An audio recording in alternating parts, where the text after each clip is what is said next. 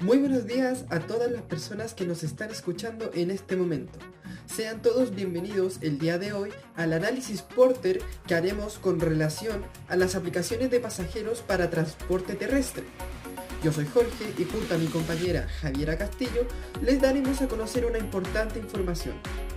Muy bien, todos sabemos que las fuerzas de Porter se dividen en cinco categorías, las cuales son la rivalidad entre los competidores, la amenaza de productos sustitutos, el poder de negociación de los clientes, la amenaza de nuevos competidores y el poder de negociación de los proveedores. Para que no se haga tan difícil aprender acerca de todas estas fuerzas con un vocabulario muy técnico, se las enseñaremos con una de las aplicaciones para pasajeros de transporte terrestre más famosa del mundo, Uber. Vamos con la primera fuerza de Porter en el caso de Uber, la rivalidad entre los competidores. Esta fuerza consiste en qué tan fuertes son las empresas que compiten en su mismo mercado. En este punto hay que ser precavidos, ya que los cambios de estrategia que pongan en práctica cada empresa podría dar en alguna represalia de los competidores, como la reducción de precios, la mejora de la calidad del servicio, la introducción de nuevas características en los productos, etc. La caída o aumento de los precios de los servicios que presta cada empresa es un factor muy importante en la rivalidad de esta misma, ya que lo más probable es que los clientes o consumidores de una aplicación prefieran optar por utilizar la aplicación de la competencia. Por ejemplo, yo soy consumidor de la aplicación de Uber, pero si veo que su competencia Didi baja los precios, definitivamente voy a preferir utilizar el servicio que me ofrece. Algunas de las marcas o aplicaciones que le compiten directamente a Uber son Lyft, Didi, que lo mencionamos anteriormente, Cabify, GameDrive, Bit y empresas de radio y taxi. Claro que en la mayoría de los lugares del mundo Uber lidera como la empresa con mayor cantidad de clientes en el mundo. Bien, ahora hablaremos de la segunda fuerza, la amenaza de productos sustitutos. Hay que dejar en claro que un sustituto es un producto o servicio que sin ser diseñado para reemplazar el tuyo, cuando una persona lo utiliza, deja de utilizar el tuyo.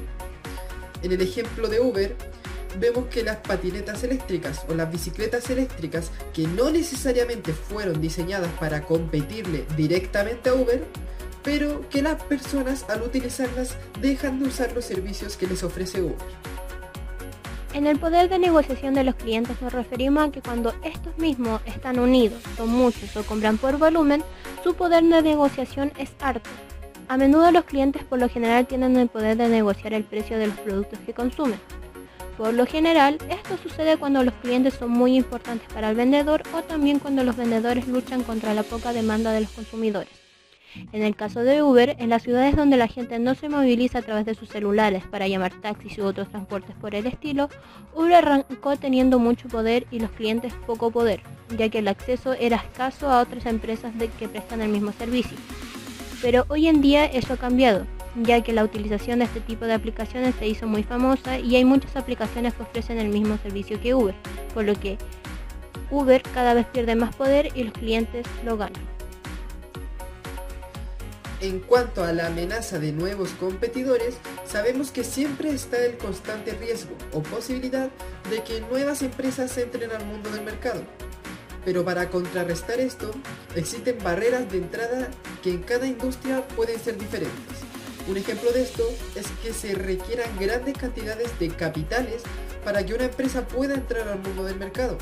Cuando las empresas tienen miedo a la entrada de nuevos competidores al mercado, estas por lo general mantienen o más a menudo bajan los precios de sus servicios. Así los clientes o consumidores no se les van. En el caso de Uber, el plan que tiene esta empresa para adentrarse en nuevos mundos comerciales es llegar en un principio con los precios de sus tarifas ridículamente bajos. Claro que después los suben, pero por lo general cada vez que una empresa llega al mercado, es difícil que le quite el puesto al jugador principal, por decirlo de algún modo. Ahora pasando a otro punto, el poder de negociación de los proveedores afecta la intensidad de la competencia en una industria, sobre todo cuando hay muchos proveedores en una misma industria o por lo contrario cuando hay muy pocos. En el caso de Uber, sus principales proveedores en un comienzo eran los desarrolladores y esto era muy necesario para lograr tener la tecnología que tienen actualmente las aplicaciones que ocupan sus clientes.